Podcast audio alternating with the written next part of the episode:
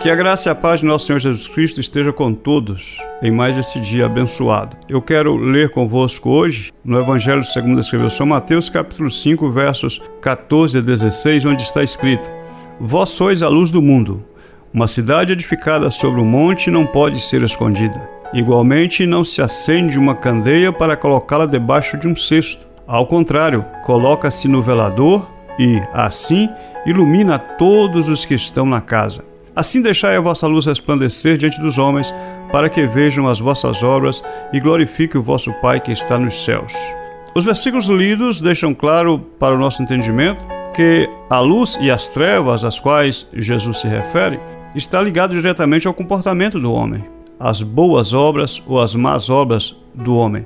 No versículo 16, isto fica muito claro quando a Bíblia diz: a vossa luz brilhe de forma tal que os homens vejam as vossas obras e glorifiquem o vosso Pai que está nos céus. É sabido de todos que não se produz trevas. Pode-se produzir luz, mas não se pode produzir trevas. As trevas existem em consequência da falta de luz. Mas a luz se produz, e onde a luz chega, as trevas são dissipadas. O que Cristo quis transmitir a nós neste sermão é um conselho para que nós permitamos que a nossa luz brilhe. E como fazer isso? Com as nossas obras. Se nós vivemos produzindo boas obras, nós permitiremos que a luz do Evangelho de Jesus Cristo resplandeça de forma tal que possa dissipar as trevas, onde quer que nós estejamos. Nunca ao contrário. As trevas não podem desfazer a luz,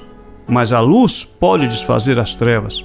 Estamos inseridos em uma sociedade onde a própria expressão bíblica diz que o mundo jaz no maligno, o mundo jaz em trevas. E o propósito de Cristo através de nós, através da igreja, é exatamente permitir que a luz de Cristo em nós disfarça essas trevas tão densas na qual o mundo vive. A lâmpada acesa não pode ser escondida. Uma cidade edificada sobre os montes também não pode se esconder. Um cristão de verdade também não passa despercebido em meio à sociedade que jaz nas trevas, que jaz no maligno. O cristão, onde quer que ele chega, tem que brilhar, tem que ser diferente, tem que resplandecer. Isso pode até trazer umas consequências negativas momentaneamente ou aparentemente negativas. Fica bem claro que se a nossa luz está ofuscada porque nós vivemos em uma sociedade que jaz em trevas, então é porque a nossa luz está enfraquecida não porque as trevas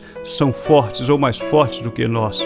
Porque quanto mais em pecado o mundo vive, mais o cristão é visto como diferente, mais se percebe a diferença entre o que serve a Deus e o que não serve. Então não se justifica uma lâmpada que perdeu seu brilho pelo excesso de trevas no lugar onde essa lâmpada foi inserida, porque nunca isto é possível. A verdade é que uma lâmpada, por mais fraca que ela seja, quanto mais escuridão houver, mais ela aparecerá. Voltando à comparação com obras más e obras boas, quanto mais o mundo se contamina, mais a nossa luz terá que brilhar.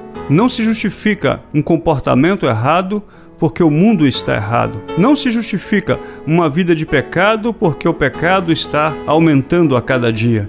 Nós temos que viver de forma tal que a nossa luz possa brilhar em meio à escuridão. Não se pode esconder uma lâmpada acesa, não se pode esconder um crente no meio das trevas do pecado. Se o crente se mistura nas trevas do pecado, é porque a luz dele deixou de brilhar. E o que faz a luz deixar de brilhar? Afastamento de Deus, afastamento de Cristo por causa do pecado. Que Deus nos livre dessa condição, em nome de Jesus. Meu Pai, eu oro, agradecido pela vida de cada um dos que nos ouve neste dia e confiado em Ti, peço que abençoe a cada um e ajude-nos a viver de forma tal que, como testemunhas fiéis da Tua verdade, vivamos em um mundo em trevas brilhando a cada dia mais, para que o teu nome seja glorificado em nós. Em nome de Jesus lhe pedimos. Amém. Quando a palavra de Deus penetrar em seu coração. Você ouviu Palavra Viva. Apresentação: Pastor Wellington Alves.